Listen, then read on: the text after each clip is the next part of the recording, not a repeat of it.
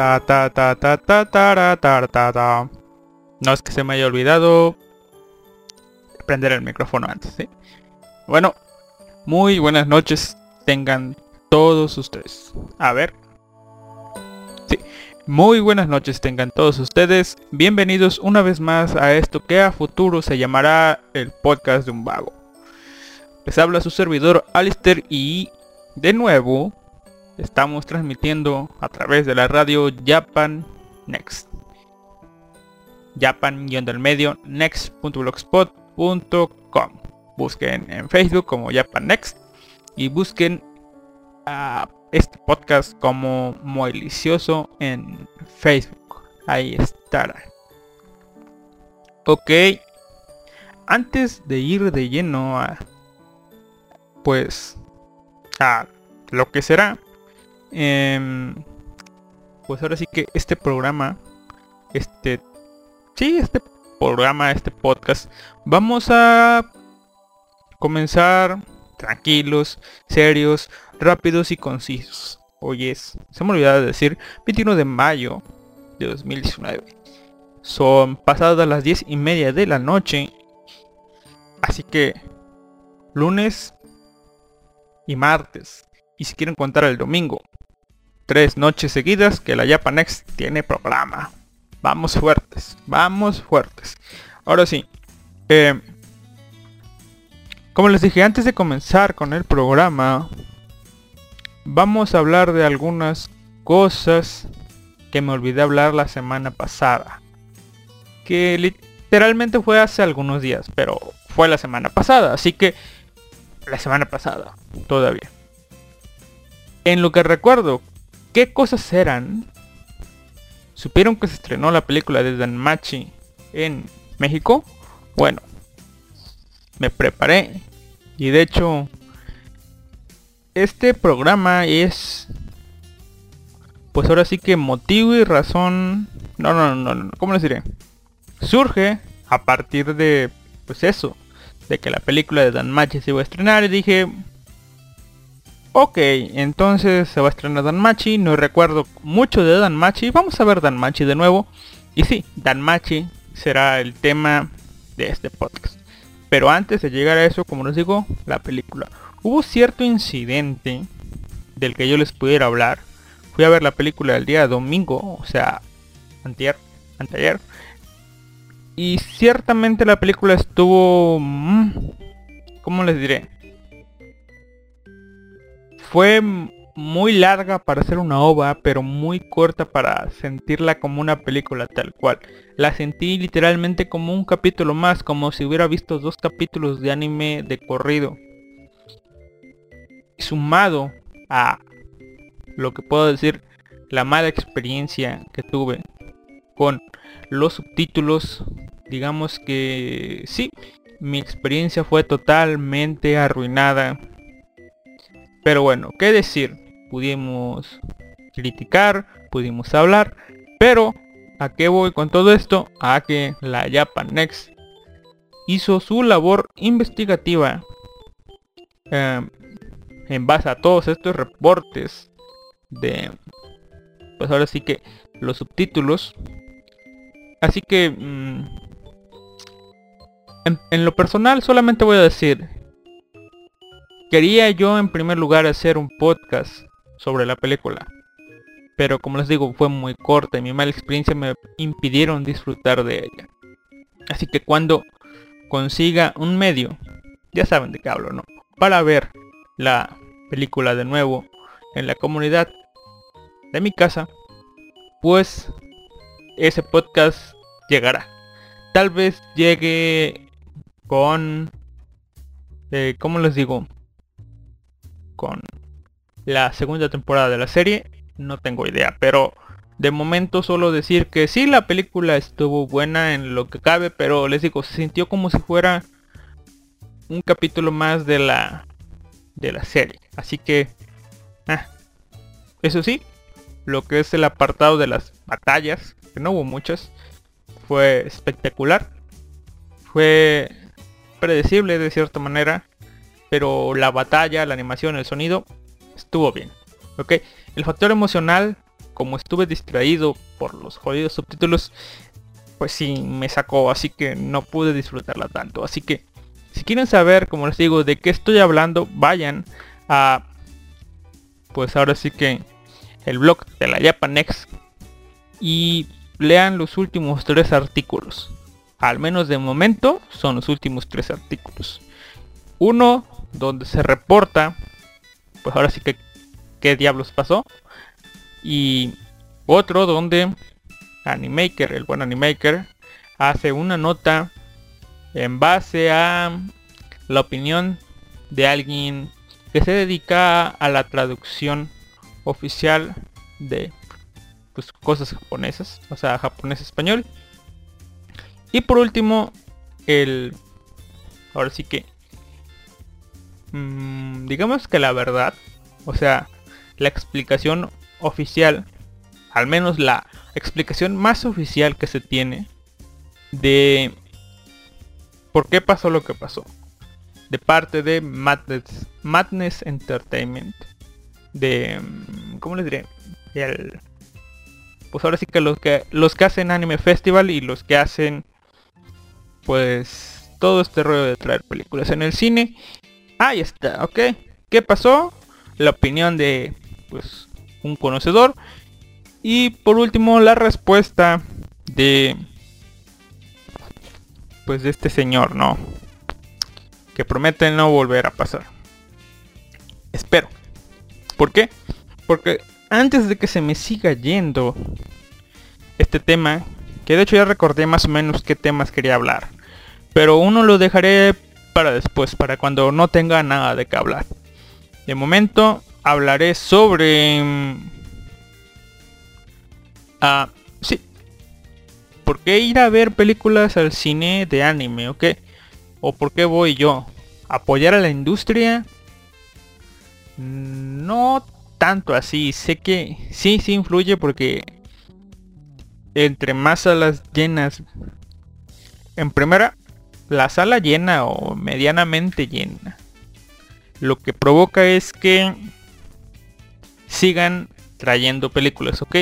No va a motivar a que traigan más y más cantidad de películas. Pero lo que sí va a hacer es que tu cine tenga asegurada o asegurado como sea que vengan si algún día vienen más películas que como les digo en México están mes con mes mínimo trayendo una ya sea con Ichiwa o Anime Festival eh, la asistencia al cine medianamente buena digamos mitad de la sala lo que asegura es que sigan llegando a ese cine a ese pues ahora sí que sí a ese cine no ¿Por qué? Porque con Ichigo lo que ha estado haciendo es traer las películas a los mismos cines, ¿no? A veces se arriesga y pone películas en otros cines. ¿Por qué? Porque de las que ya trajo y no tuvo tanta, digamos, pues ahora sí que tanta afluencia, tantas personas yendo a ver la película, pues cuello, ¿no? Ya no van más a ese cine. Así que a veces no he revisado porque pues yo solamente reviso el cine a los que voy. Y pero creo que incluso algunos estados no tienen ahora sí que la la dicha de que una película anime llegue. Pero bueno, eh, en cierta parte o cierto de cierta manera, eso es, de cierta manera, es su culpa. Porque no fueron a ver una que otra película. Pero sí, es condicionar mucho lo que lo que sea esto, ¿no? Bajo el lema de apoyar la industria. Pero, bueno, ni modo, así son las cosas. Yo por mi parte sé que aunque no vaya, eh, la gente va a ir. Digo, aquí estamos en Monterrey. Quieras o no, es una de esas ciudades que está conurbada con muchas otras ciudades y hay mucho... ¿Cómo les diré? Aunque no vivas tal cual en la ciudad principal, hay... De hecho hay... ¿Cómo se llama? Está el metro, están las líneas de transporte, todo está muy comunicado y muy a la mano. Así que afluencia va a haber al cine, ¿no? Siempre y cuando sea una película que tenga... que no sea tan de nicho. No creo que considerar a Lonisama sea de nicho, pero a Lonisama no lo fueron a ver muchos. Se notó que los que fuimos fuimos fans. ¿Por qué? Porque a otras películas les se ve que hay gente que va y que no sabe ni qué onda. Y, y ya no. Se meten al cine por meter. Pero bueno. Como les digo, yo aquí iba con todo esto así. a que... A ver. Mm, déjenme anotar esto. Ok, sí, como les iba diciendo, yo a lo que iba es que yo voy al cine por la lo que es la jodida experiencia de ver una película anime. No es no es que vaya con la bandera de apoyar a la industria, sino que simplemente considero diferente el hecho de ir al cine y ver una película a ver la misma película en, casa. Por ejemplo, ahorita ya tengo la película de El Páncreas pero no la he visto. Porque quiero ver si se me dan las fechas. O sea, básicamente esperar que haya una segunda función. Eh, la segunda semana de junio. Sí, junio. Y poder ir, ¿no? ¿Por qué? Porque no es lo mismo. Empezando en la pantallota y el sonido. ¿Ok? Pero no es eso. En películas como la película de Fate, sí, sí es una gran diferencia, pero en la mayoría de las veces no es tanta. Voy al cine por la jodida experiencia de estar ahí y no tener la oportunidad de poner pausa, digamos es una de las cosas. Sí, puedo verla en mi casa y no ponerle pausa, pero tarde o temprano le pondré pausa. Hay muchos distractores y eso en cambio en el cine completa, atención a la película y sí, es la experiencia más que nada. A veces van a ser buenas, a veces van a ser malas, como la de Dan Machi. Pero es la experiencia de ir al cine, es eso lo que te vende, ¿ok? Ahora, ¿qué más? Ah, sí, sí, sí, sí. Y la otra es la posibilidad de ver la película cuanto antes. Por ejemplo, Dan Match. Según yo, no ha salido todavía. No está disponible en internet, según yo. La película de Fate, como salen sin mucha distancia de que salió la original, de igual manera. Así que es un poco menos la espera si la traen al cine. Pero bueno. Ahora. Creo que es todo lo que tengo que decir sobre las películas. Pero había otra cosa, había otra cosa. No recuerdo qué era. Es un anuncio importante, yo lo sé, pero me me falla, ¿no? Les les apuesto que sin ¿Cómo les digo? ¿Cómo les digo? Les apuesto que sí. O, o bueno, que terminando este podcast y no digo lo que tenía pensado decir, inmediatamente cuando corte, co- corte, pues ahora sí que la transmisión, me voy a acordar o me va a aparecer la noticia. Es una noticia... No recuerdo si es un anuncio. Ok, ya encontré algo, ¿no? Mientras, mientras sigo haciendo memoria. Y está relacionado con Danmachi. Danmachi revela el opening de su segunda temporada. La web ofici- oficial de la adaptación televisiva animada de las películas de las novelas de Danmachi de Fujino Omori y Suzuhito Yasuda ha revelado que Yuka Iguchi regresa para poner el opening de la segunda temporada de la serie como ya hiciera con la primera temporada y su spin-off Sword Oratoria y la película de Arrow of Terion. Básicamente, Yuka Iguchi monopoliza eh, Danmachi. Tal cual hiciera... Ay, ¿cómo se llama? No, no la tengo aquí. A ver. Recuerdo que hubo una cantante que hizo lo propio con una serie de hace mucho, mucho tiempo. Que tuvo varias temporadas. Que, que tuvo varias temporadas y ahora sí que el opening siempre fue cantado por la misma tipa. El ending no recuerdo, pero el opening sí. A ver, vamos a ver, vamos a ver, aquí está. Es que sí me acuerdo del nombre. Aquí está, ficha. Em, ¿Saben de qué anime hablo? Es de... A ver, aquí está. Acá, Ichiko. Ichiko monopolizó todo lo que fue Zero no Kaima. Y Yuki Guchi parece que está haciendo lo mismo con Danmachi. La verdad, sí. Me gusta. Ahora, la serie tiene fecha de estreno para el próximo mes de julio. Gracias, gracias. Yo pensé que iba a ser hasta octubre, pero en julio tendremos más Danmachi. Poco más de un mes, poco más de un mes y viene Danmachi. Akeno Watanabe se une como Aisha Belka, Wakana Kowaka como Daphne Laurus, a Yumi Mano como Cassandra Ilion, Ken como Quintus Clio, Ryoto Osaka como Apolo, Haruka Chizuka como Sanyono Haruhime. Y vuelve, pero aún así esta no es la noticia. Yo sé que había algo más. Yo sé que había algo más. A ver. Ah. A ver.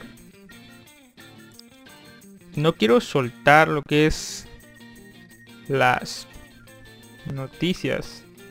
Mm. A ver. Ah, ya, ya, ya, ya, ya. Creo que es una de esas. Pero no recuerdo si la dije la temporada, el podcast pasado. Que Japón lanzará Gundams al espacio.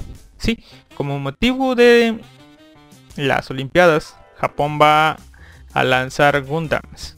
Pero Gundams...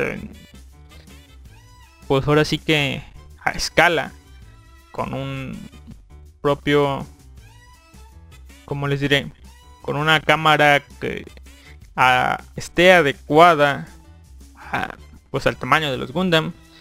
Así que básicamente van a mandar unos juguetitos a- al espacio y van a tomar una foto y se va a ver, supongo yo que en la foto, como si fuera un un Gundam a tamaño gigante. ¿Por qué? Porque va a estar en el espacio. Quiero ver eso. Va a ser genial. Y sí, ya no recuerdo si era eso o no. Pero... ¿Qué les digo? No hay que perder más tiempo. Y vamos a comenzar con esto que se llama... ¿Tienen idea cómo se llama? Lo comencé. Una sección, mini sección que inauguré la semana pasada. Se llama 5 minutos de las quintillizas. Pueden saltarte eso. Porque a partir de ahora vamos a contar el capítulo de la semana de las quintillizas durante 5 minutos. Y después de eso, ya, lo que alcanza a abarcar en los 5 minutos. Son 5 minutos. Si termino antes, voy a rellenar. Si no alcanzo a terminar, ni modo, me callo. Son 5 minutos y comenzamos ahora. Bueno, el capítulo de la semana nos revela el gran fiasco. Dos semanas estuvimos a la espera de la respuesta de Futaro. ¿Por qué? Porque Miku se, armía- se había armado de valor y decirle a Futaro, yo te amo. Sí, yo te amo y estábamos a la espera de ver qué diablos respondía Futaro. Pero en el siguiente capítulo, o sea, el anterior, vimos que todas las cuatro hermanas que quedaban se dieron a la tarea de hacer todo tras bambalinas para que Miko tuviera la oportunidad de decir eso. Y ahora, ¿qué diablos pasó? Pues que en realidad Miko estaba diciendo yo te amo, señalando hacia la espalda de Futaro, que era donde todas las quintillizas estaban, o sea, el resto de las quintillizas. Y básicamente estaba diciendo yo te amo a ti Ichika, a ti este ¿cómo te llamas? Nino, ti Yotuba y a ti Itsuki. Diablos, o sea, lo tenías ahí y literalmente lo dejaste ir. O sea, las demás le dicen ¿por qué diablos lo dejas ir? A lo que Miku responde no es el momento, yo no soy una persona que se lanza de esa manera, no soy como tú Nino. Ahora, esto deja a Futaro algo confundido porque si bien él, supongo yo que ya estaba listo, pues fingió, pues ahora sí que como que se hizo el tonto y dijo, ah, sí, sí, bueno, y me voy. Y se fue con sus amigos, es lo mejor que podía hacer. Ahora, para finalizar esto, se nos muestran varias cosas, ¿no? La primera de ellas es que en capítulos anteriores las quintillizas habían estado siendo acosadas por una cámara fotográfica, o sea, un acosador. Pero se revela que Futaro había mandado a sus dos amigos a tomar fotos de las quintillizas. ¿Para qué? Para grabar recuerdos. Así que las quintillizas como estaban peleadas no se habían tomado fotos en ese viaje, pero gracias a Futaro que mandó a sus amigotes, pudo hacer un álbum, álbum fotográfico y se los regaló a las quintillizas. Qué bonito regalo, la verdad. Aunque sí se le pasó la mano con lo de acosar.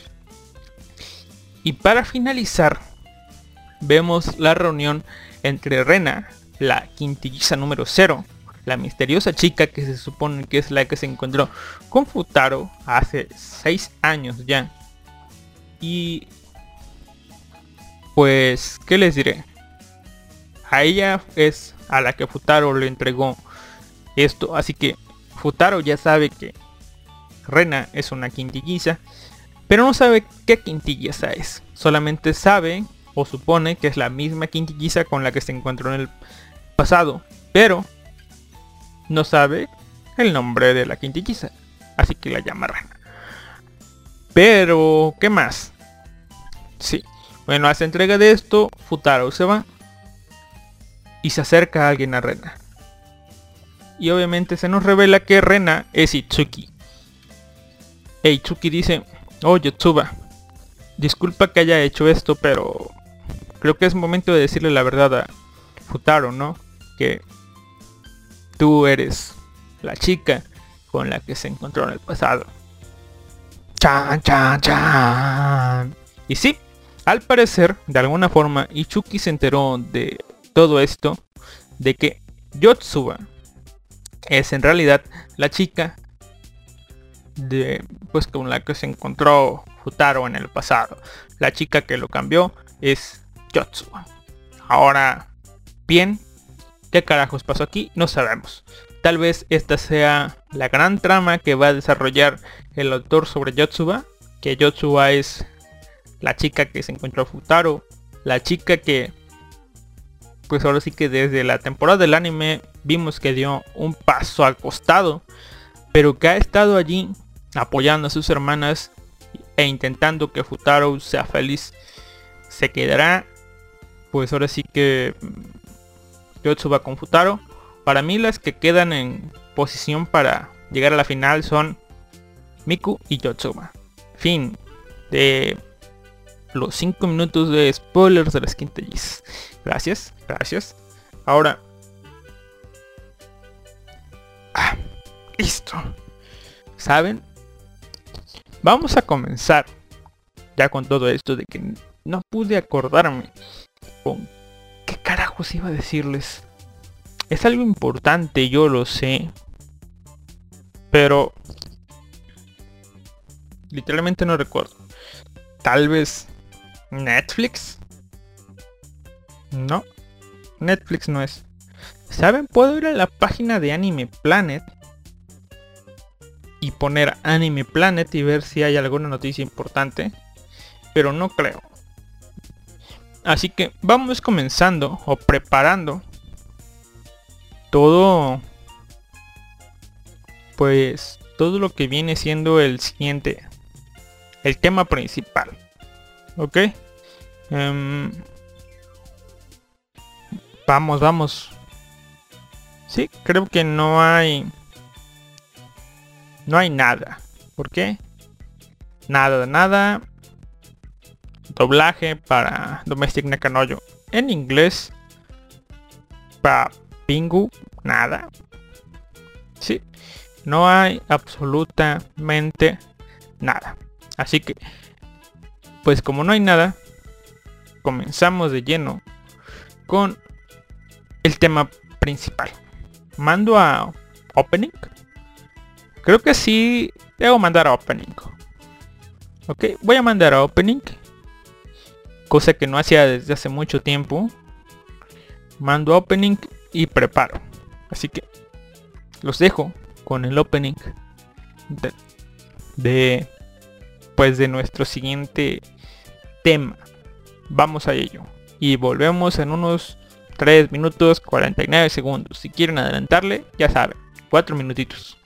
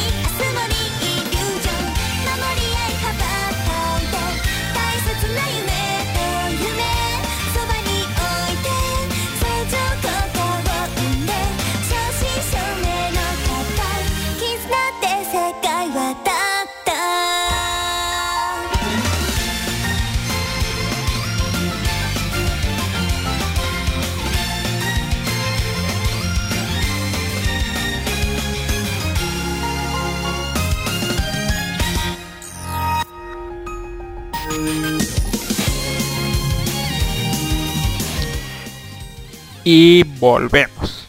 Como ya les dije, el podcast, el- en este momento, si me estás escuchando al aire, no es podcast, ¿verdad? Es totalmente en vivo. No hay nadie, creo yo. Al menos en el chat no hay nadie, pero...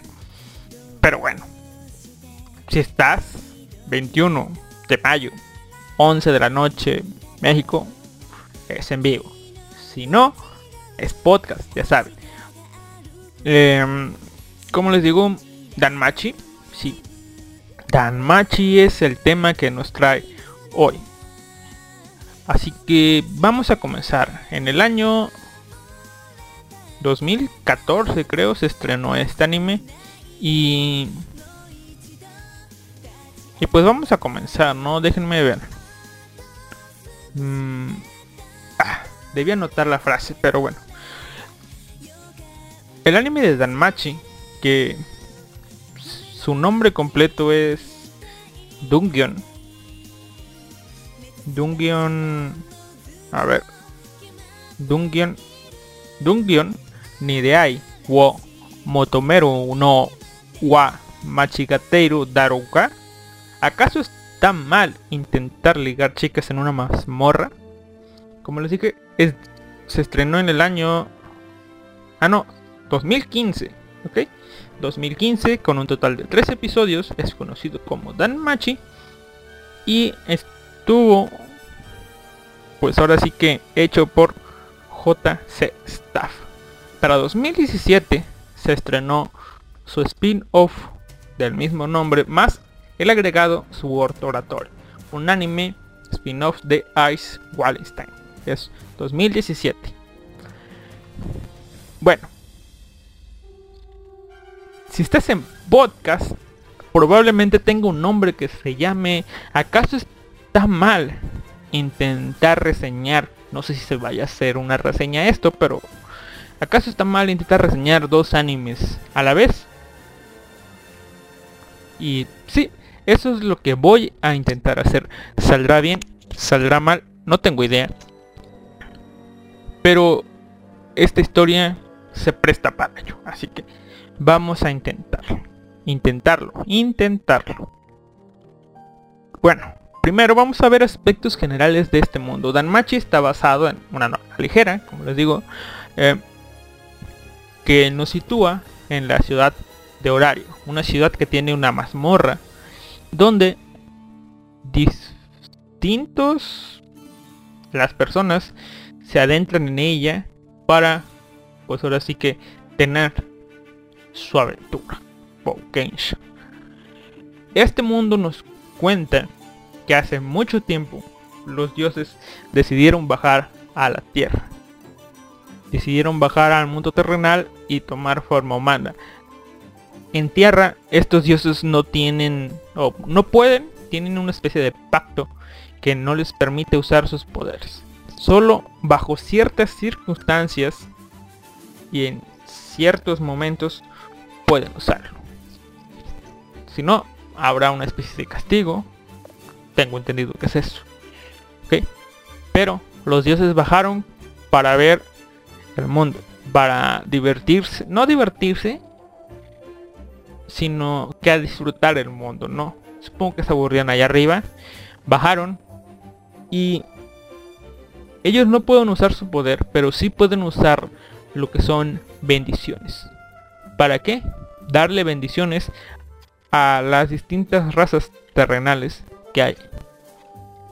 Digo razas porque están humanos, hay palums, hay elfos, hay enanos, medios enanos, medios elfos, hombres bestia, chicas gato, chicas perro, chicas lobo, chicas zorro, chicas conejo, no olvidar a las chicas conejo. Hay de todo en este mundo, ¿ok? Y los dioses pueden dar bendiciones y formar lo que se llama aquí familias, ¿ok? Un dios es el cabeza de la familia, hay un capitán y hay, pues ahora sí que el resto de miembros de la familia. Al darle su bendición a una persona, esta se puede convertir en un aventurero y se activa una especie de como si fuera un videojuego estadísticas donde incluso puede hacer lo que es subir de nivel, adquirir habilidades, adquirir magia y demás. Este es el mundo que se nos presenta. Hay tanto magia como magia concurrente, como se le llama.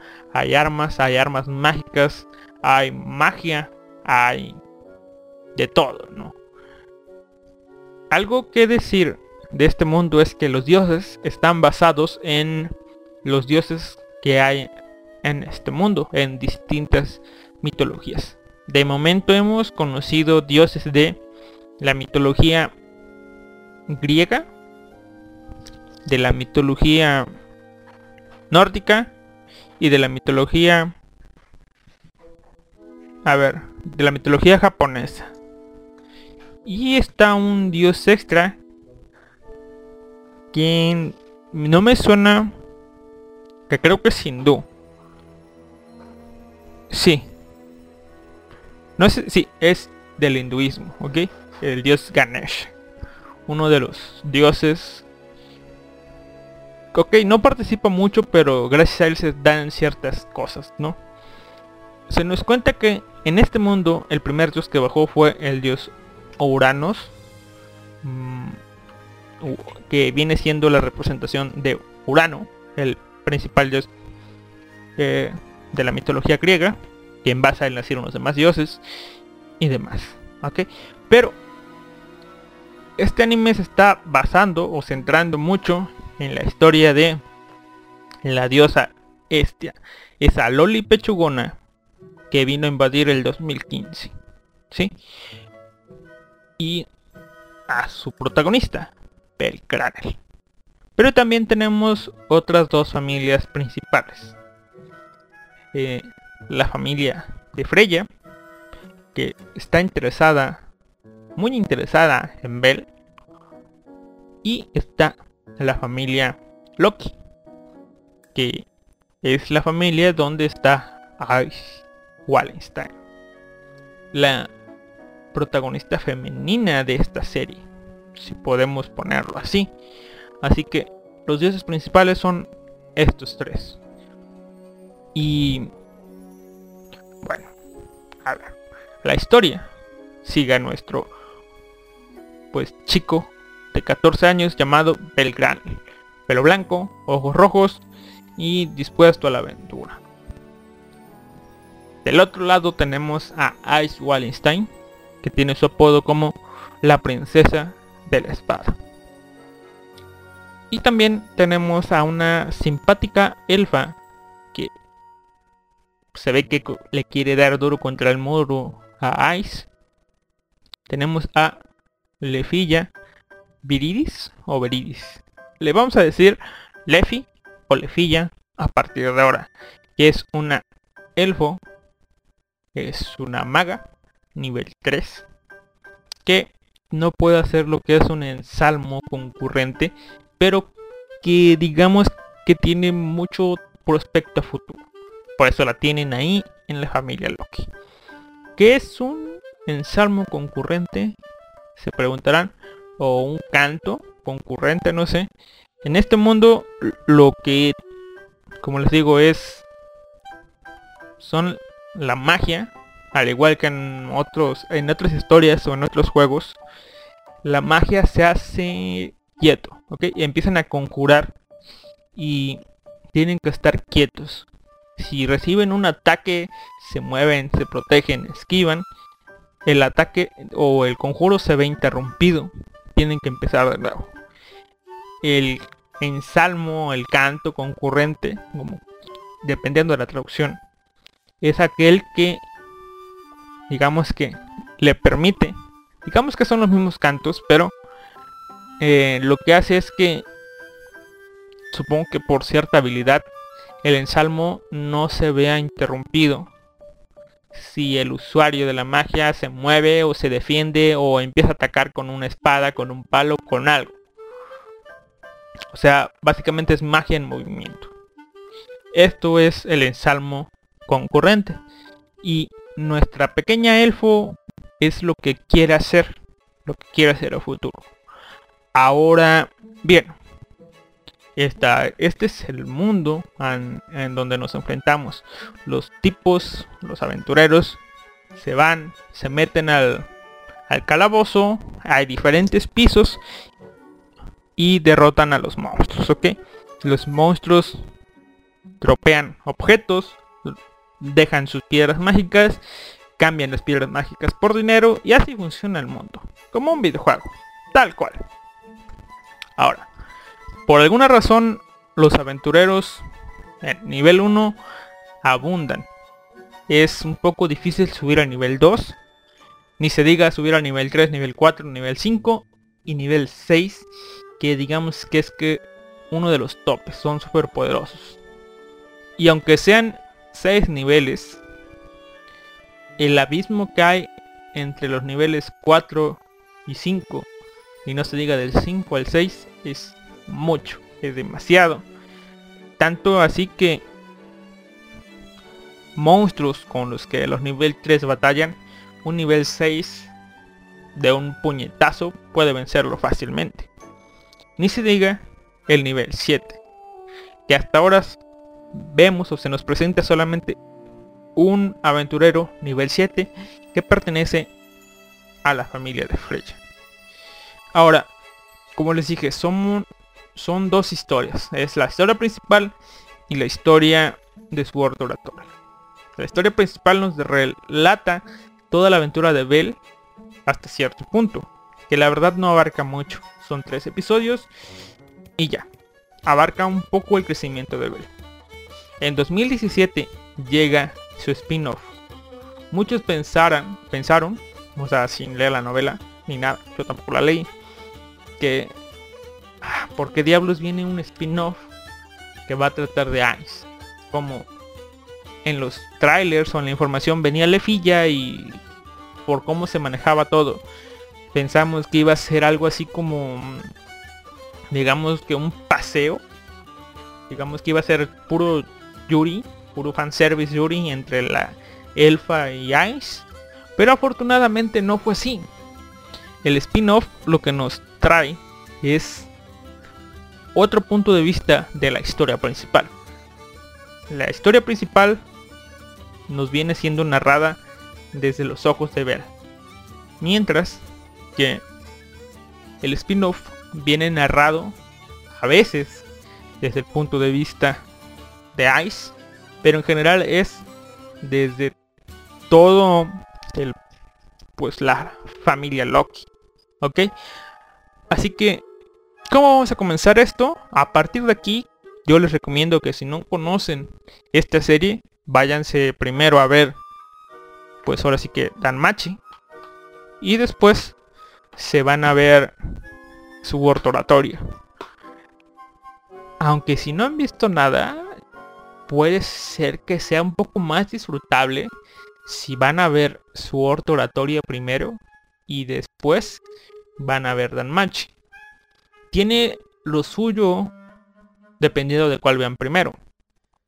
¿Por qué? Porque en Danmachi, la historia principal, vemos algunas cosas o algunas situaciones que se nos que parece que oh fueron porque sí o pasaron son cosas que pasan de arriba. Pero cuando vemos oratoria, dices, ah, por eso pasó esto, o esto es lo que motivó a eso. O como ya estás viendo oratoria, dices, ah, así que esto es lo que pensaba esta persona cuando está, estaba haciendo esta, esta cosa, ¿no? Pero bueno, es interesante. Yo les digo, básicamente ahorita lo que les dije fue solamente el planteamiento del mundo. Objetivos hasta ahora claros, claros no tenemos. Digamos que el objetivo de Bell es alcanzar a Ice en habilidad. El objetivo de Ice es seguir creciendo. Y el objetivo de Levilla es alcanzar a Ice también. O sea, estar a su nivel. Así que a partir de ahora comenzamos con lujo de spoilers todo lo que es la historia. Voy a tratar de comenzar en orden cronológico y me voy, me voy a ir de un lado a otro. Así que voy a cuando diga Danmachi es Danmachi, cuando diga oratoria es el spin-off, ¿no? Danmachi va a ser la historia principal y oratoria va a ser el spin-off. Así que comenzamos con oratoria. Se nos plantea el principio de oratoria. Comienza unos momentos o unos días antes que unos días antes de los inicios de los acontecimientos de Danmachi. ¿okay? La familia Loki emprendió una expedición a los pisos más profundos, más allá del nivel 50. En el nivel 50, al principio, Lefilla, así, como les digo, o no sé si les digo, les dije, voy a seguir la historia de Bel Cranel y de Lefilla Veridis. Ice va a estar como un secundario en ambas historias. ¿Ok? Bueno. Lefilla, nivel 3. Llegó al nivel 50. Y cuando llegan al nivel 50, unas extrañas orugas atacan, pues, digamos que a toda la expedición. Y como resultan muy dañados, la familia Loki decide dar marcha atrás. Y estas orugas son monstruos que ellos nunca habían visto. Son lo que ellos denominan una especie nueva. Em, tan así y tan peligrosas las consideraron porque porque derretían sus armas, no estaban preparados para combatir eso, por lo que decidieron dar marcha atrás, como les dije. De camino de regreso se topan con unos minotauros. Y aquí, aquí es donde comienza el anime de Danmachi. En base a este pequeño suceso, a esta retirada de oratoria, comienza Danmachi. Para Danmachi tenemos a Belcranel, alguien que acaba de comenzar a ser aventurero. No tenía una familia, pero encontró a la diosa Estia, quien lo acogió. Y de esta manera, Bell decidió convertirse en aventurero y comenzar sus pequeñas aventuras. De momento es un aventurero novato, lo más novato de lo novato, y tiene a una consejera. Pues ahora sí que su trabajo es aconsejarlo. Si y pues guiarlo a que sea un aventurero y que no muera. Regresamos a Oratoria. Eh, lo que pasa aquí con los minotauros es que los minotauros aparecen muy acá. Imagínense a una banda de cholos tratando de rodear a lo que aparecen unas presas fáciles. Pero estas presas no son nada fáciles. Hacen cagada a unos cuantos minotauros con facilidad. Y entonces los minotauros asustan y corren como nenas. Exacto, huyen a los pisos superiores.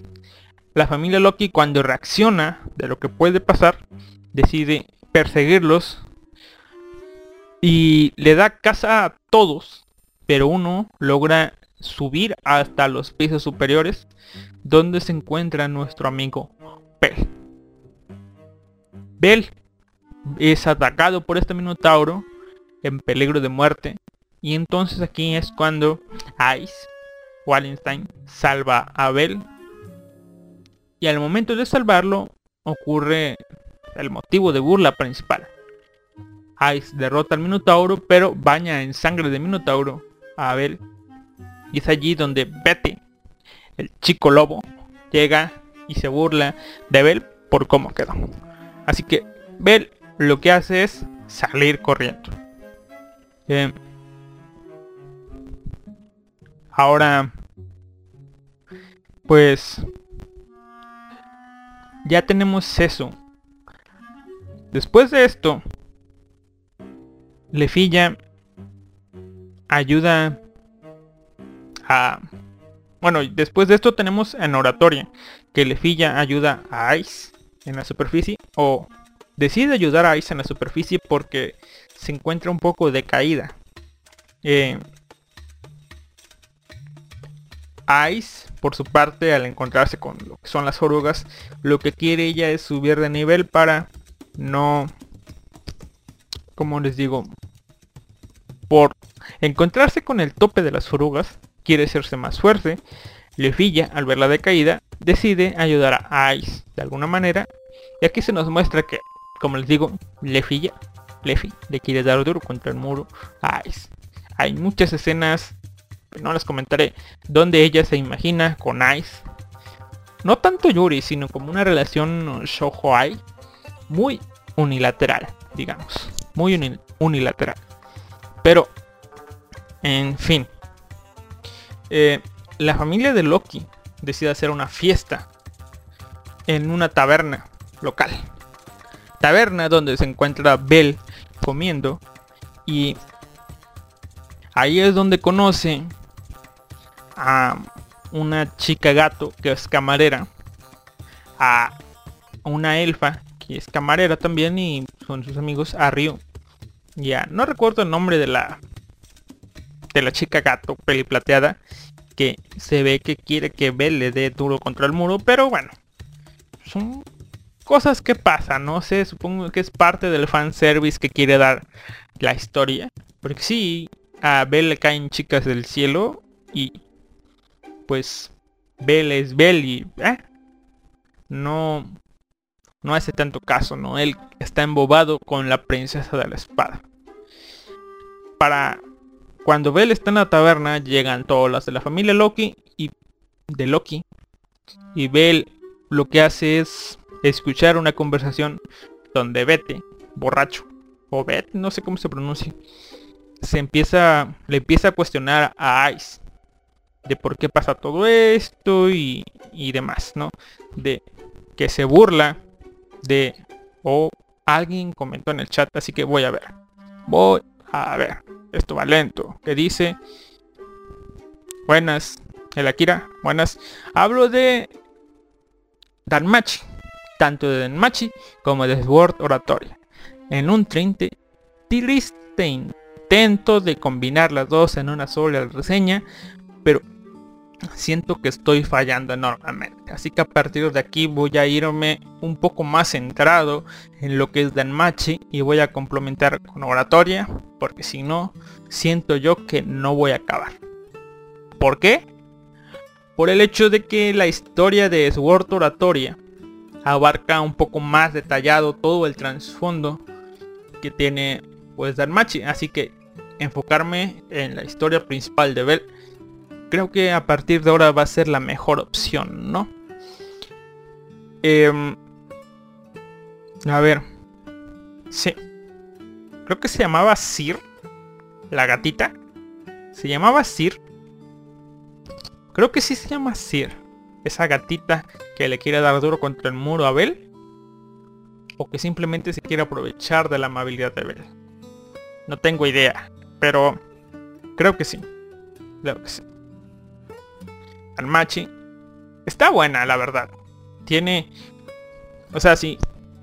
Si simplemente me hubiera quedado con la historia principal de Danmachi, es una serie del montón, pero complementando con Sword Oratoria, pues ahora sí que el mundo crece.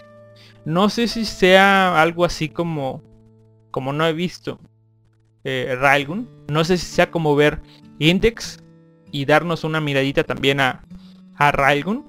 Y no sé si sea el mismo tipo de experiencia. ¿Por qué? Porque viendo así, nada más por arribita, y lo que he visto de... Solamente son como cuatro capítulos de Railgun. Siento que es más...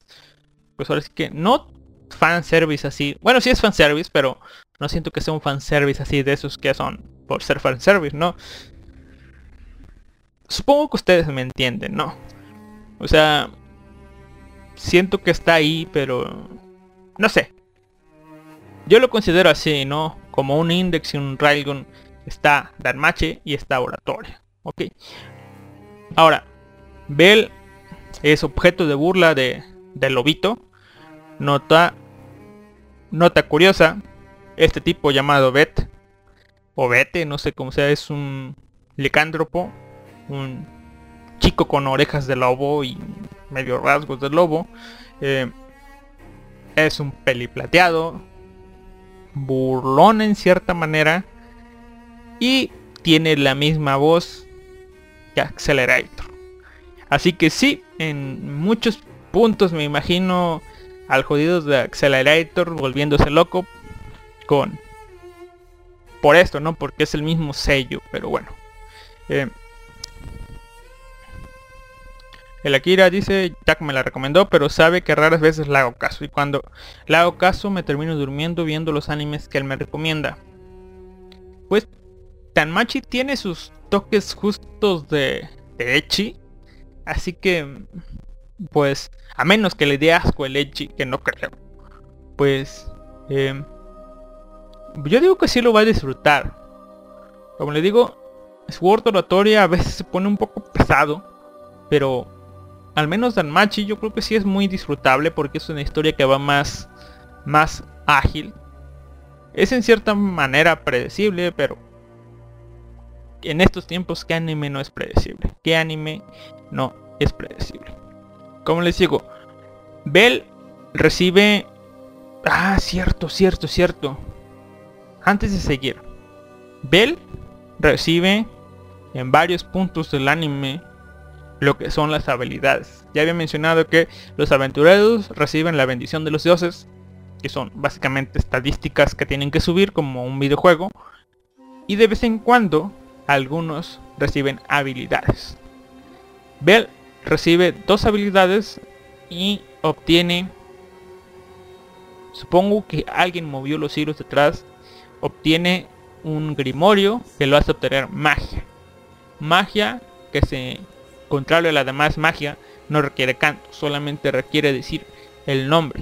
La magia es Firebolt, que es una bola de fuego, y ya. Y las habilidades de Bell, que pues ahora sí que son las... Es su... su... su plot este... No su plot armor, pero su... su ayuda del autor, digamos. O la justificación. Sus habilidades son una que se llama Liaris Freeze, que su efecto es un crecimiento rápido mientras duren sus sentimientos. ¿Sus sentimientos a qué? Ya veremos, ¿no? La intensidad de los efectos de esta habilidad corresponde con el nivel de los sentimientos del usuario. Básicamente es algo así como... No, no, no, no es algo así como, pero pueden imaginarse como su determinación pero su determinación en base a sentimientos. En base a sentimientos de que en este caso Bell lo que quiere es alcanzar a Ice. ¿Ok? Y entre él más quiere alcanzar a Ice o más desee estar a su nivel, pues ahora sí que sus estadísticas van a crecer más rápido. ¿Ok? A un aventurero normal le tomaría meses o incluso años subir de nivel 1 a nivel 2, pero por causas de estabilidad, Bell va a crecer rápidamente y va a subir del nivel 1 al nivel 2. Pues ahora sí que en tiempo casi que récord. Y su otra habilidad es ganada más adelante, en una de las batallas. No, no, antes de una de las batallas más épicas, digamos, de estas de esta primera temporada. Esta habilidad se llama Argonauta, que Argonauta es una leyenda griega y en el anime no es el Argonauta no es tratado tanto como la historia real, pero bueno, Argonauta es una habilidad que permite una carga para un contraataque. Se requieren, vaya, esto es muy específico, en el anime no, pero supongo que es de la novela esta información. Se requieren 4 minutos para una carga completa y puede sonar como una pequeña campanada o una gran campanada, dependiendo del poder necesario. Se puede usar para cualquier tipo de ataque, pero los efectos se disiparán cuando el usuario sea atacado o pierda la atención.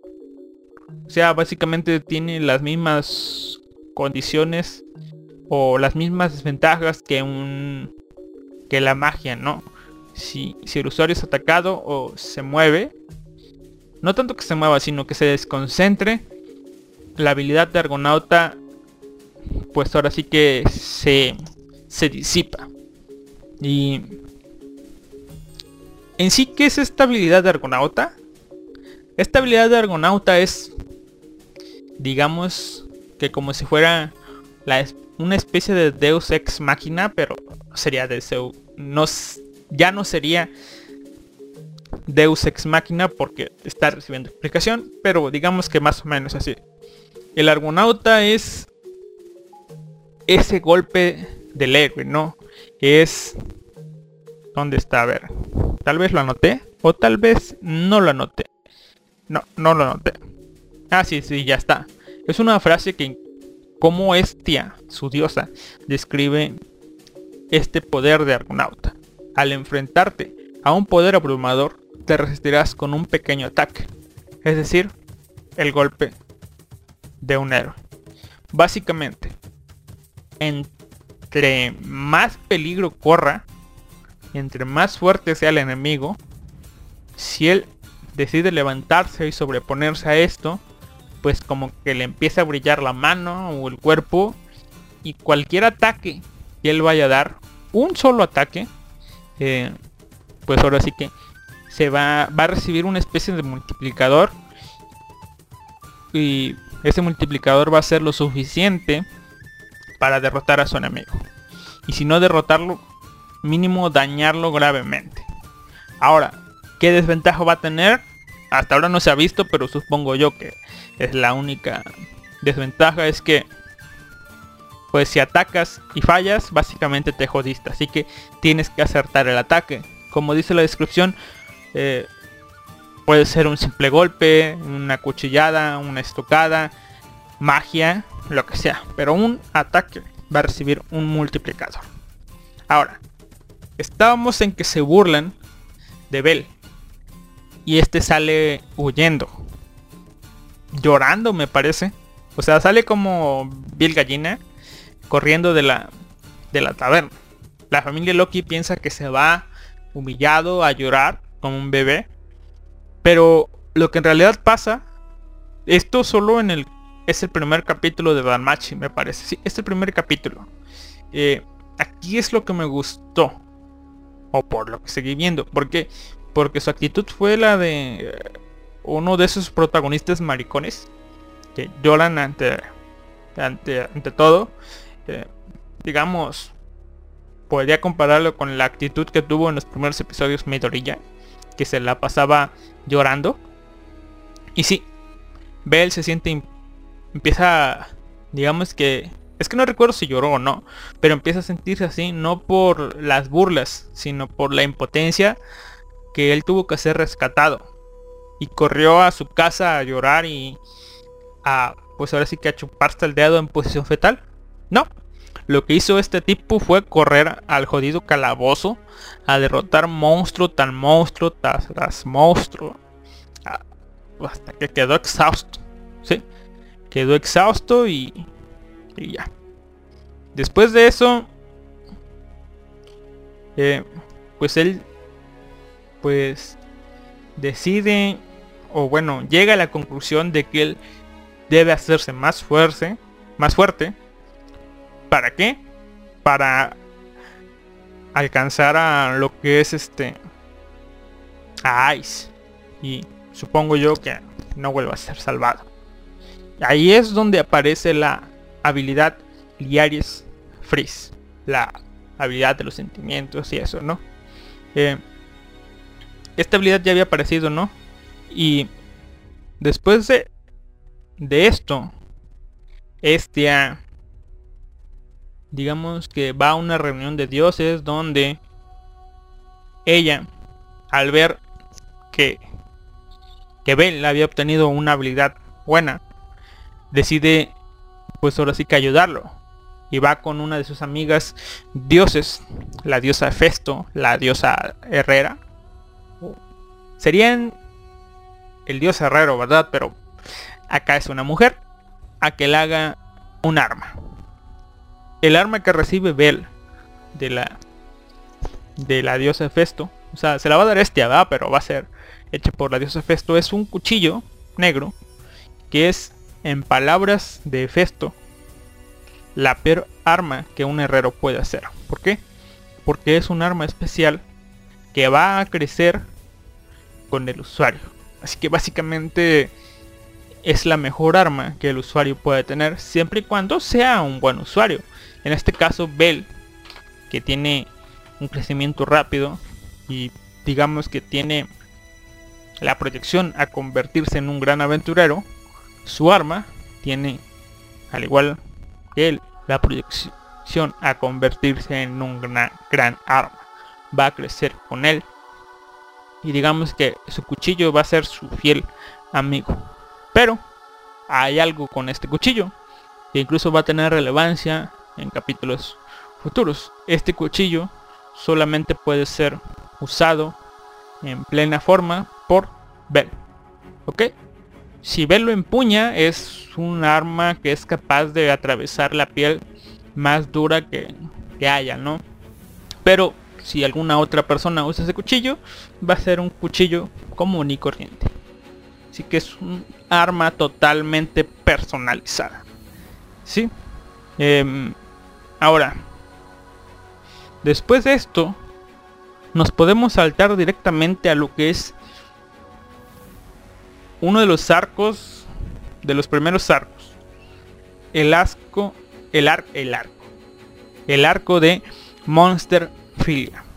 O la Feria de los Monstruos. Que es donde el gremio, que es la asociación que creó Urano, o Uranos, pues para regir todo, permite a ciertas familias, o sea, en especial a la familia Ganesha, traer monstruos de las profundidades para espectáculos, tal cual un circo romano.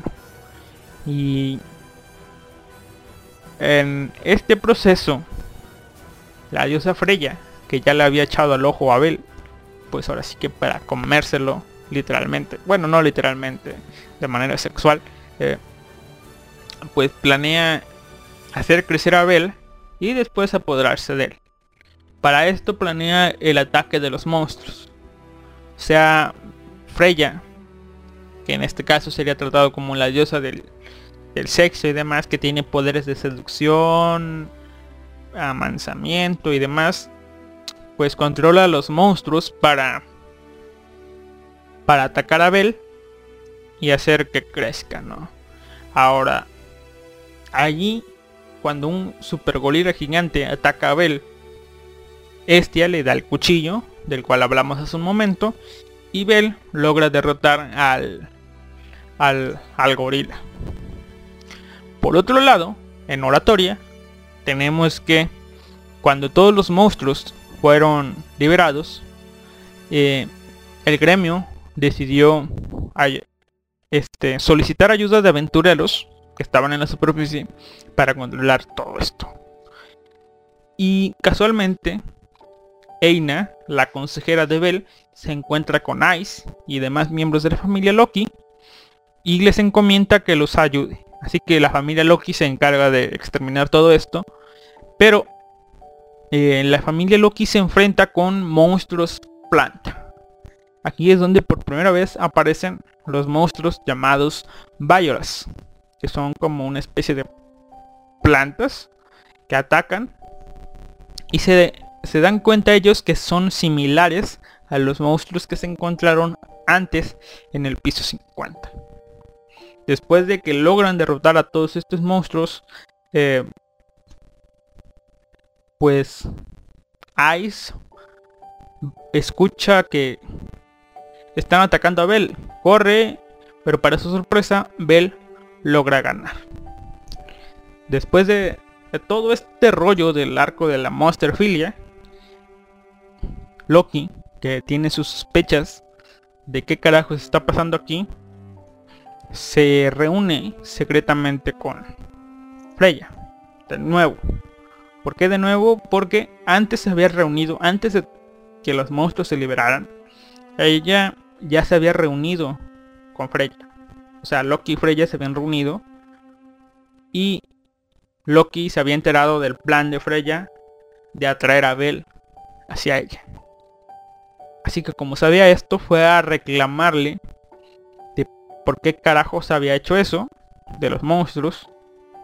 Y Freya confiesa o admite que sí, ella liberó unos monstruos. Ella liberó al gorila, como se mostró en pantalla. Ella liberó a los demás monstruos, pero a los monstruos de con forma de planta, ella no tiene nada que ver. Así que sí, en Dalmachi solamente tenemos a Freya como el antagonista, digamos al antagonista de Don Machi.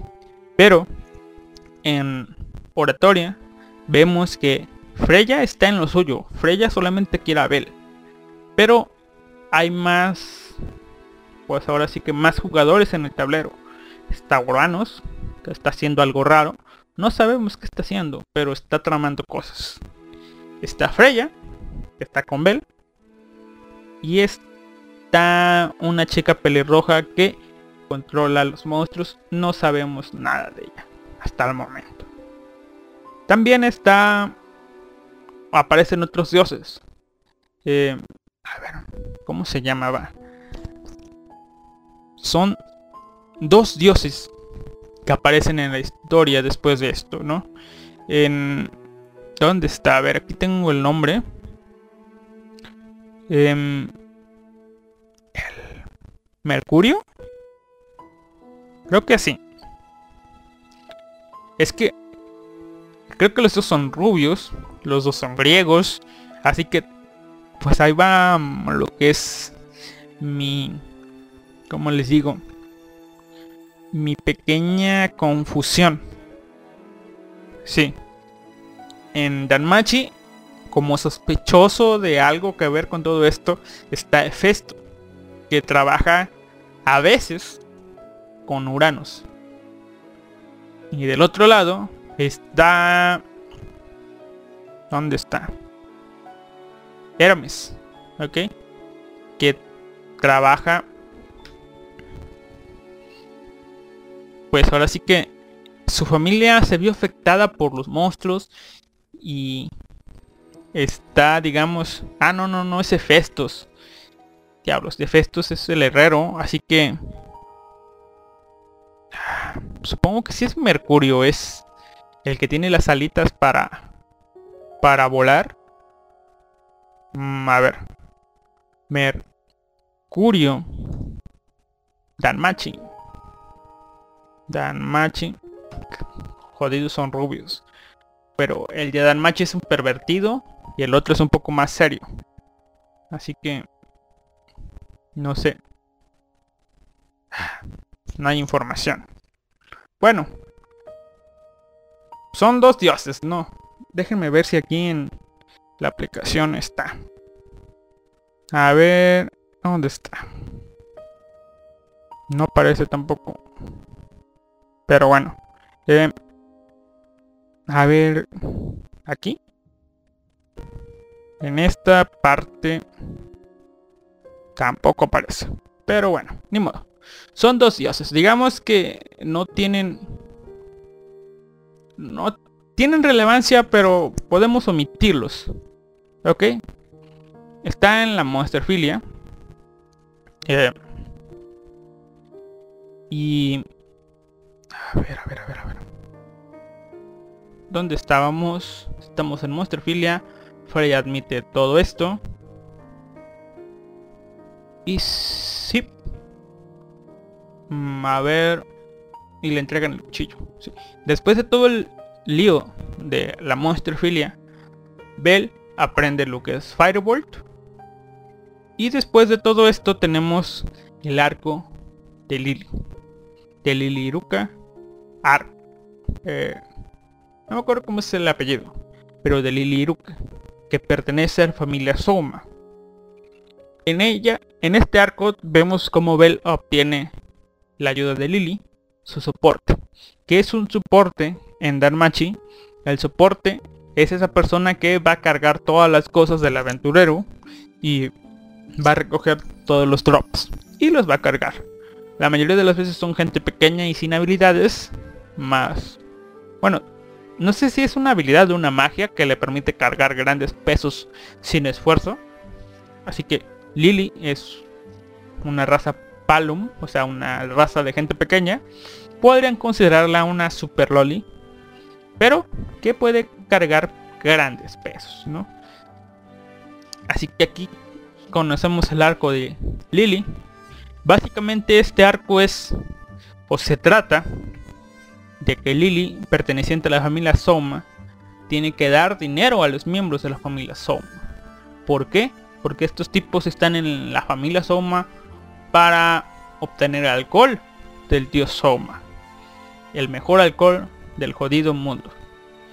Así que por eso los aventureros están desesperados por dinero y Lily es digamos que acosada por estos tipos y tiene que dar dinero. Así que Lily también en base a su pasado tiene cierto recon con los aventureros y lo que ella quiere es pagar y ser libre.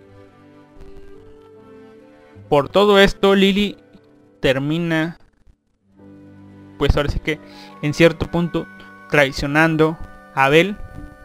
Su plan en sí es quitarle el cuchillo y dejarle morir a su suerte. Pero para su sorpresa, eh, los tipos malos que acosaban a Lily sabían que Lily iba a hacer esto y le tendieron una trampa. Así que básicamente se apoderaron de todo. Le robaron todo a Lily y dejaron tanto a Lily como a Abel a su suerte. Pero eh, Freya también tenía planes con, con Bell. Así que mandó a su gran aventurero Otar, el único nivel 7, a hacerse cargo. ¿Qué hizo Otar?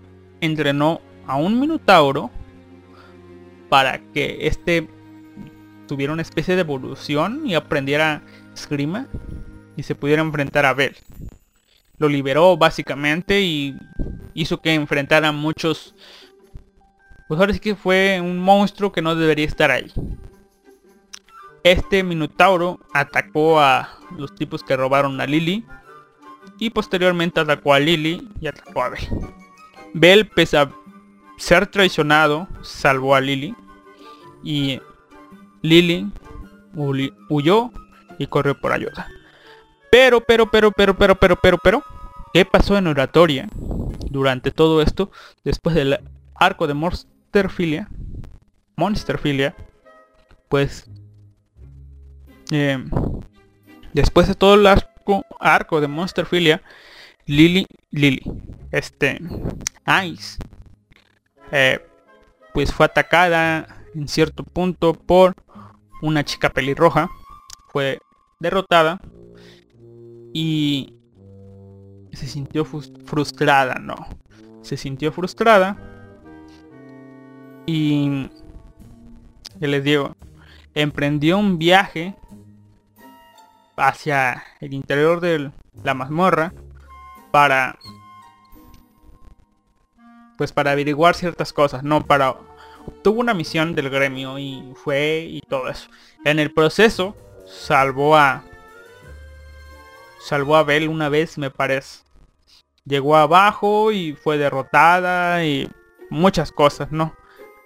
Ahí fue donde tras una batalla le dicen, "Oye, si quieres ahora sí que saber más de todo este rollo, ve al piso 59."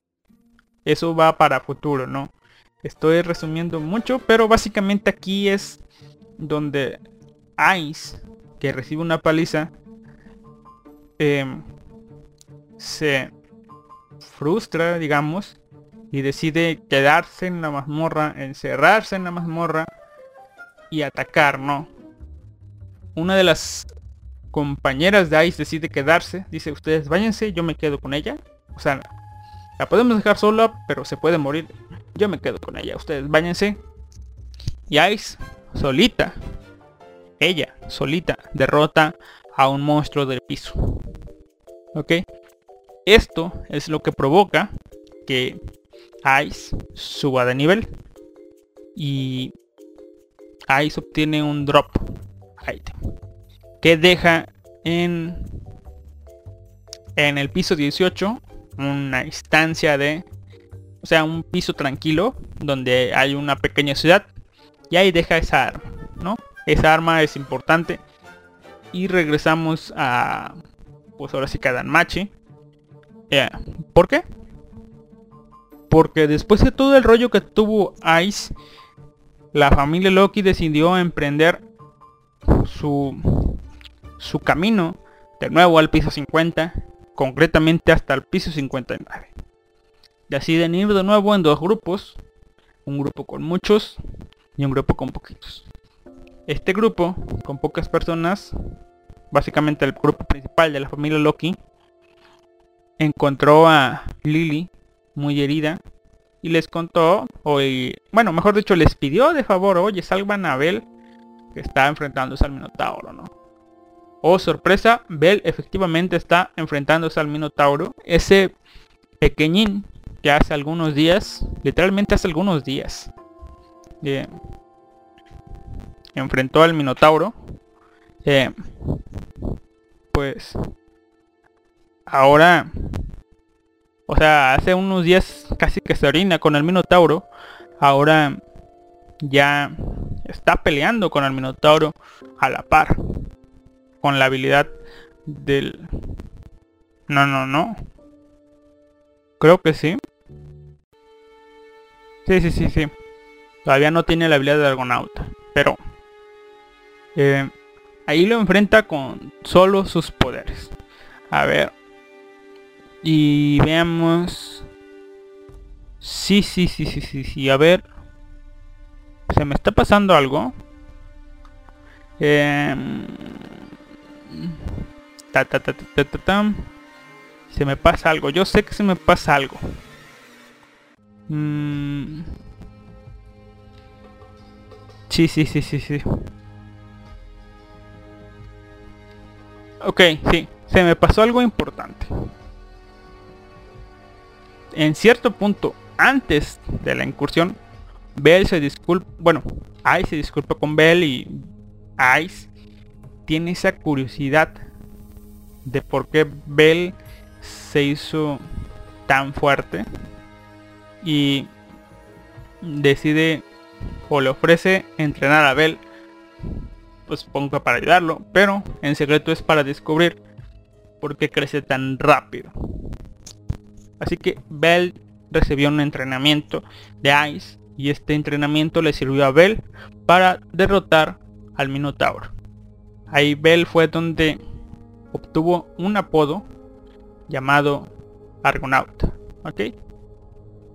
En Danmachi tienen algo muy acá, ¿no? Es que los dioses se reúnen cada cierto tiempo para ponerle un alias a los aventureros. En el caso de Bell es Little Rocky, el pequeño novato o algo así. Y aparte de, de este alias, tienen apodos. ¿Ok?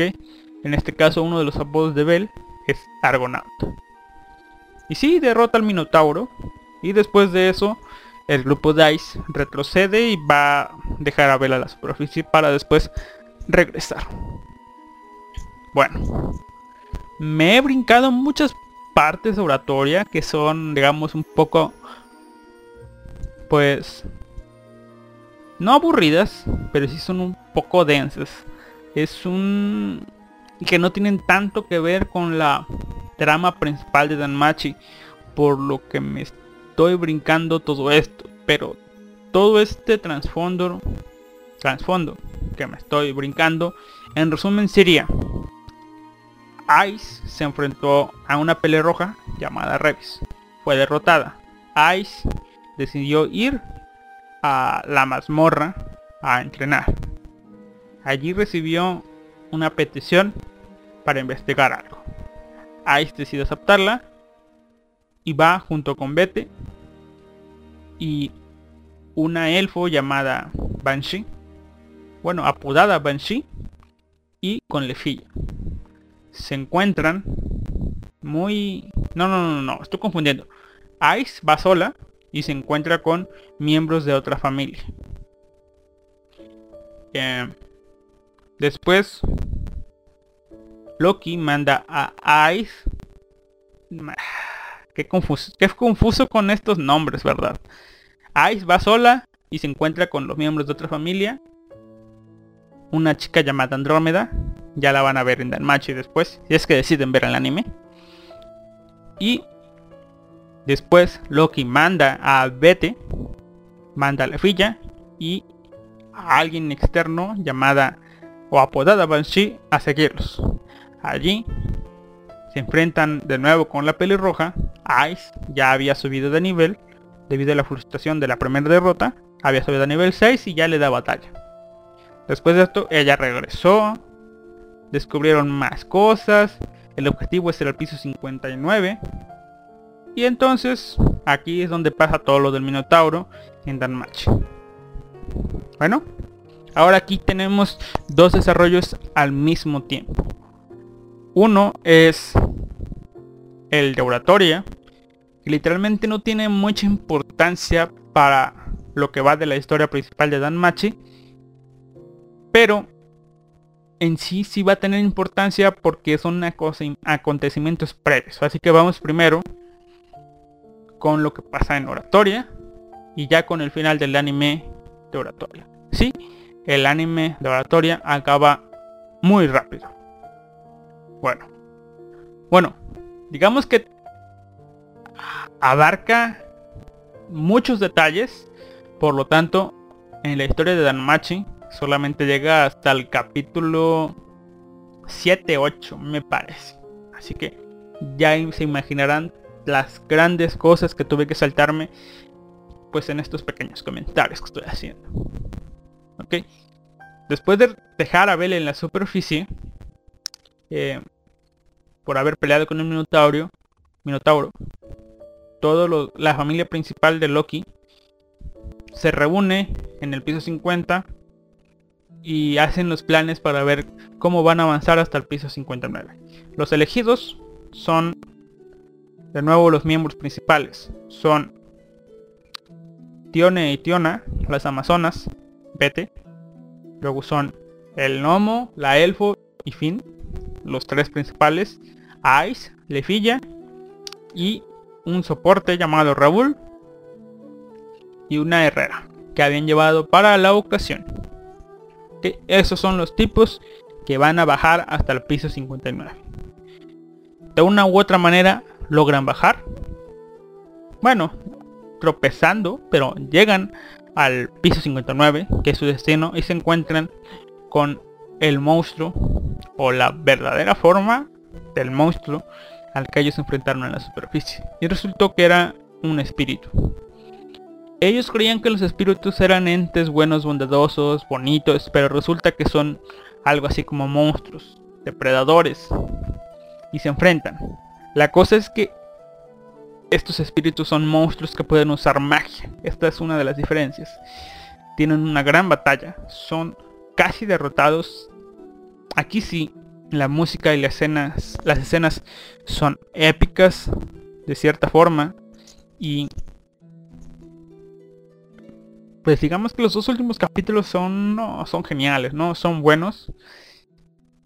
Porque sí te, te pone en ese ambiente de peligro. Y cuando todo parece ser, pues el fin, todo parece ser derrotado. El jodido fin de este de la gente pequeña se levanta con sus dos lanzas y dice no eso que tienen en sus ojos esa desesperación todo eso que tienen supérenlo Eh, no acaba o bueno todo lo que sigue es a causa de Bell ¿por qué? porque se habían escuchado comentarios del argonauta o sea de Bell de cómo alguien nivel 2 su- su- se superó a sí mismo, no se rindió y logró vencer a un héroe más fuerte. Básicamente les estaba diciendo, oigan, ustedes nivel 5, nivel 6, se van a dar por vencidos solamente porque los apaleó una vez. Ahí fue donde comienzan el contraataque y deciden, no deciden. eh, pues ahora sí que obtienen esa determinación para llegar hasta el final, dar ese extra y terminan venciendo a este monstruo planta. Y aquí es donde termina el anime de Sword Oratory. Se nos presenta después más preguntas que respuestas. ¿Por qué? Porque aunque parecía en ciertas ocasiones que Urano era o es alguien malo, todavía puede ser alguien malo, ¿no? Pero parece que es alguien que simplemente está procurando el bien de la ciudad, que la ciudad siga en una especie de status quo. Parece que la tipa pelirroja es más peligrosa de lo que es, que resulta que ese espíritu al que se enfrentó la familia de Loki en el piso 59 no es un espíritu, es una especie de un espíritu corrupto, o mejor dicho, la copia de un espíritu. ¿Y qué era un espíritu? Si este espíritu corrupto es la copia de un espíritu, ¿qué es un espíritu? Un espíritu no es más que la copia de un dios. Un espíritu es un ente que estaba destinado a acompañar a un héroe, o bueno, a una persona. ¿Y qué más? Un secreto que se empieza a revelar, que Ice es descendiente del linaje de los espíritus. Hay un secreto muy extraño con Ice. Se los diría, pero no. ¿Por qué? Porque no tengo respuesta y no tengo idea de qué es. Pero según cuentan, este misterio sobre Ice es algo, pues, uno de los ejes principales de la historia de Danmachi. Así que se quedan con esa duda, pero Ice es un personaje importante y de momento lo único que sabemos es que pertenece al linaje de los espíritus. A ver. Ah, sí, quizá. Bueno. Ahora. Eso fue todo por parte de su oratoria. Nos saltamos mucho, sí. Siento que hice más apuntes de lo que dije, pero digamos que eso es lo importante. Ahora, mientras todos estos sucesos de de World Oratoria pasaban, pasó algo en Danmatch. Eh, Bell consiguió un nuevo miembro para su grupo. Alguien de la familia Festos llamado Welf. Que es un herrero capaz de hacer armas mágicas. Pero que su orgullo no le permite hacerlo. ¿Por qué? Porque las armas mágicas tienen un pequeño inconveniente. Son poderosas pero se rompen fácilmente. Y son caras, sí. Él puede hacerse rico vendiendo armas mágicas. Él las puede hacer, pero el chiste es que él considera que las armas no son solo eso. ¿Ok? Son... El usuario debe saber usarlas, no solamente depender de ellas. Así que por eso no las hace. Pero bueno, ellos hacen un contrato y ahí es donde Bell recibe otro cuchillo y otra armadura y van ya con Lily a pues a las mazmorras. Aquí es donde pasa un suceso extra. Aquí creo que no tiene nada que ver con oratoria. No recuerdo qué carajo es lo que ocasiona lo siguiente. Pero digamos que hay un grupo muy muy estilo samurai combatiendo y de pronto es rodeado por monstruos, se ven superados. Así que en su desesperación lo que hacen es correr sobre una manada, sobre, bueno, delante de una manada de monstruos, de perros, me parece. Y al ver al grupo de Bell, lo que hace es usar al grupo de Bell de carnada. O sea, van a atacar a Bell y ellos corren. Y sí, efectivamente, eso es lo que pasa. Y básicamente sacrificaron a un grupo ajeno, el grupo de Bell, para poder salvarse el pellejo. Ya en la superficie, pues ellos aceptan que es lo que tuvieron que hacer. Y se enteran de que Estia es, pues ahora sí que la diosa del tipo, del tipo peliblanco. Se disculpan con ella y todo esto y pasan cosas. Así que se forma un grupo de rescate para salvar a Bel. Y a los demás. Estia y este otro dios que no recuerdo cómo se llama, deciden unirse. Y van a, pues a buscar a Bel. También va, se une una maga, no, una alquimista, cuyo apodo es Andrómeda. Y cuyo alias es Prometeo. O Perseo. Perseo creo. Perseo. Creo que es Perseo.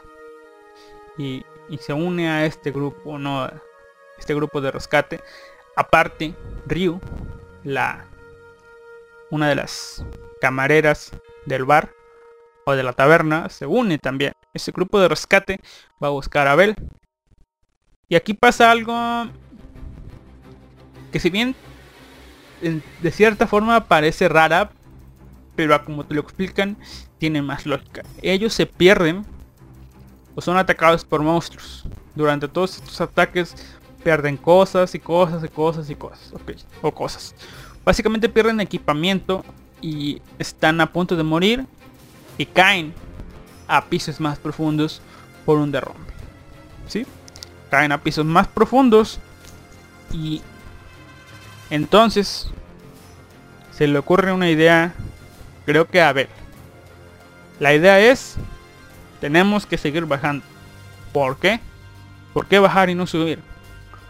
Porque en su estado, o en el nivel en el que están, están, están más cerca del piso 18. El piso 18 y es el piso donde, donde es el área de descanso. Así que dice, bajamos y después de esto nos recuperamos y ya después subimos con aventureros. Ya, ok, ese es el plan. Y eso hacen. Corren y el grupo de rescate intuye que Bell hizo eso, así que van por ellos. Básicamente las cosas se alinean para que Bell baje a, hasta el piso 18 y el grupo de Estia de igual manera baje hasta el piso 18. Y allí se encuentran Bell con Ice. Ice que ya viene de del piso 50, 59. Vienen hacia arriba. La familia de Loki ya está descansando ahí. Se encuentra con Bell. Le, lo salvan. Y y entonces aquí es donde digamos que hay un, una parte de actualizar su estado, ¿no? No literalmente actualizar su estado, sino ponerse al día en qué cosas han pasado y eso. Después de esto llega el grupo de Estia. Y aquí es donde comienza ya el final del anime de Danmachi. Pues bien, el grupo de el, el grupo de la familia de Loki tiene que regresar a la superficie, así que se adelanta.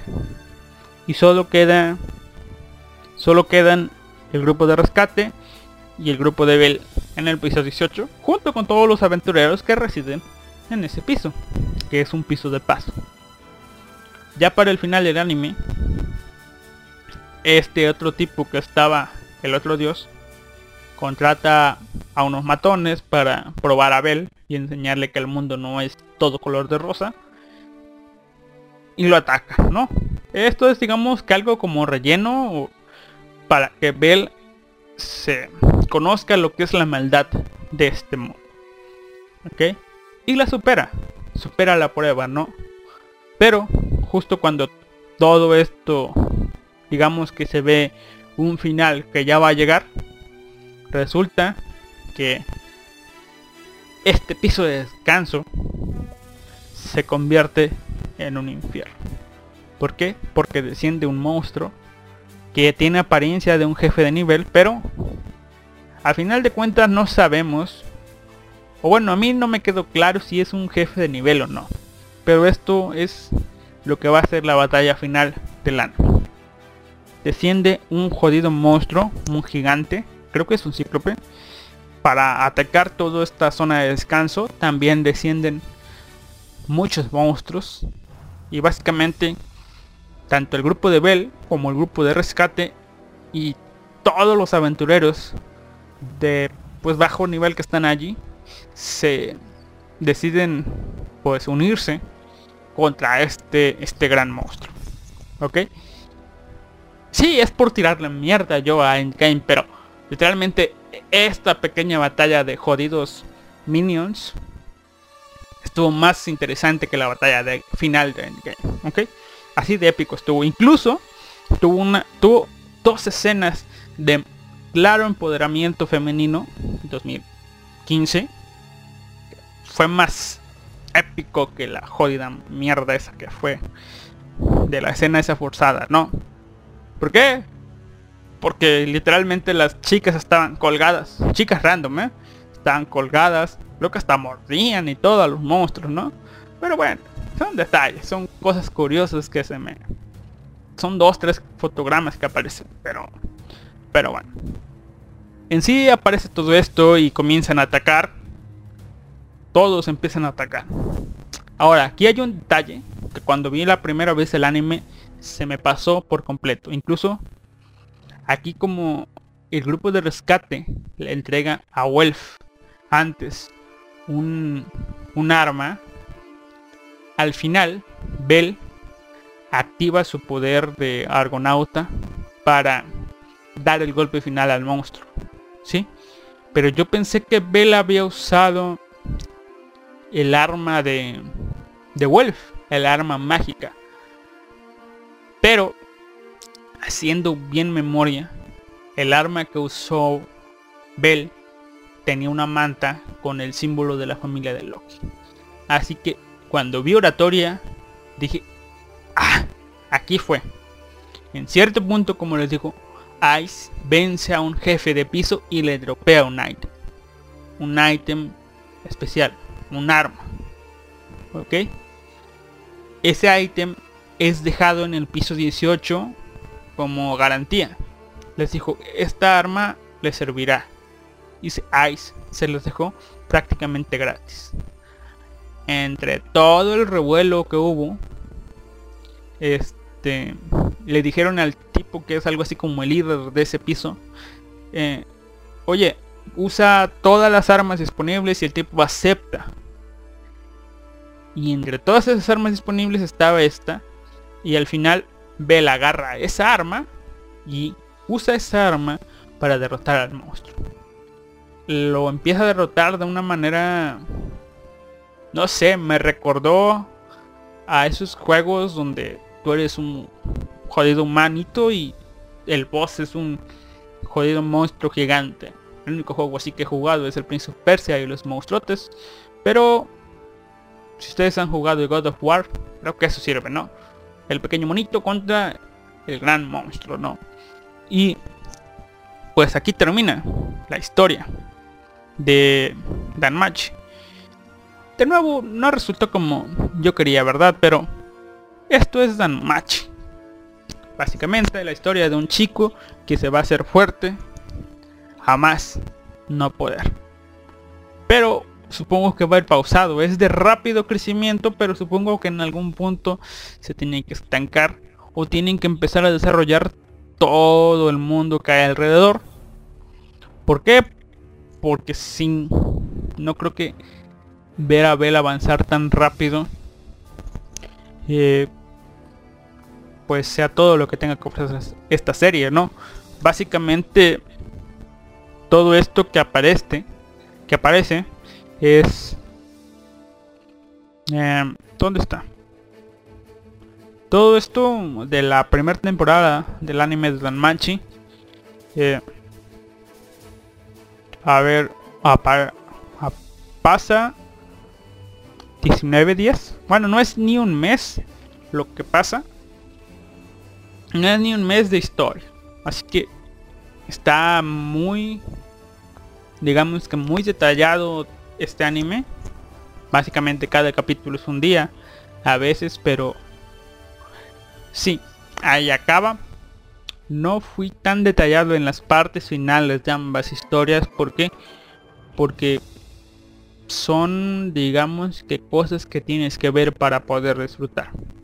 Básicamente ese es el resumen. Una batalla campal de todos los aventureros del piso. Muchos de ellos por debajo del nivel 4.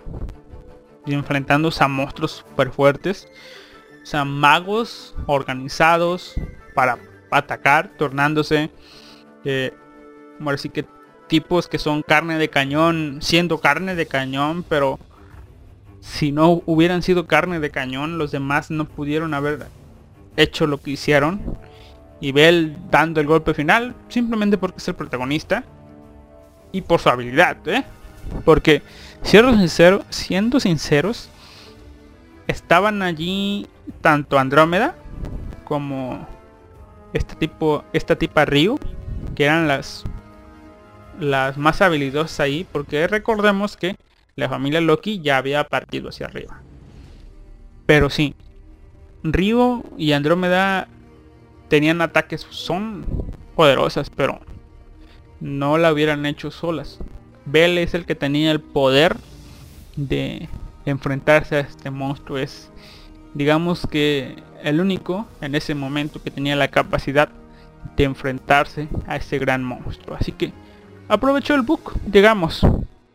Y si ese monstruo jefe de nivel le ayudó a Ice a subir a nivel 6, supongo yo que este monstruo va a ayudarle a Bell a subir a nivel 3. La verdad no sé, lo veremos ya en julio. Y pues ahora sí que yo espero este anime, la segunda temporada de este anime. Y espero también venga lo que es la ter- segunda temporada de Sword Oratoria. ¿Por qué? Porque mm, si bien estaba esperando wow, eco. A ver, ahora sí. Si bien estoy esperando lo que es el anime de Danmachi para pues ver más de la historia de Bell, más el desarrollo de Bell, también quiero más de Sword Oratoria para conocer más el mundo de Danmachi. Así que pues sin más, esto ha sido todo por hoy. Déjenme borrar las pequeñas notas que tenía para no arrepentirme luego de que esto no salió como quería. Se borró y no se puede hacer nada. Ok. Y nos vemos. Los dejo con el ending de Yorimoy. Coco Cara. Coco Cara. Sí. Nos vemos hasta la próxima. Adiós.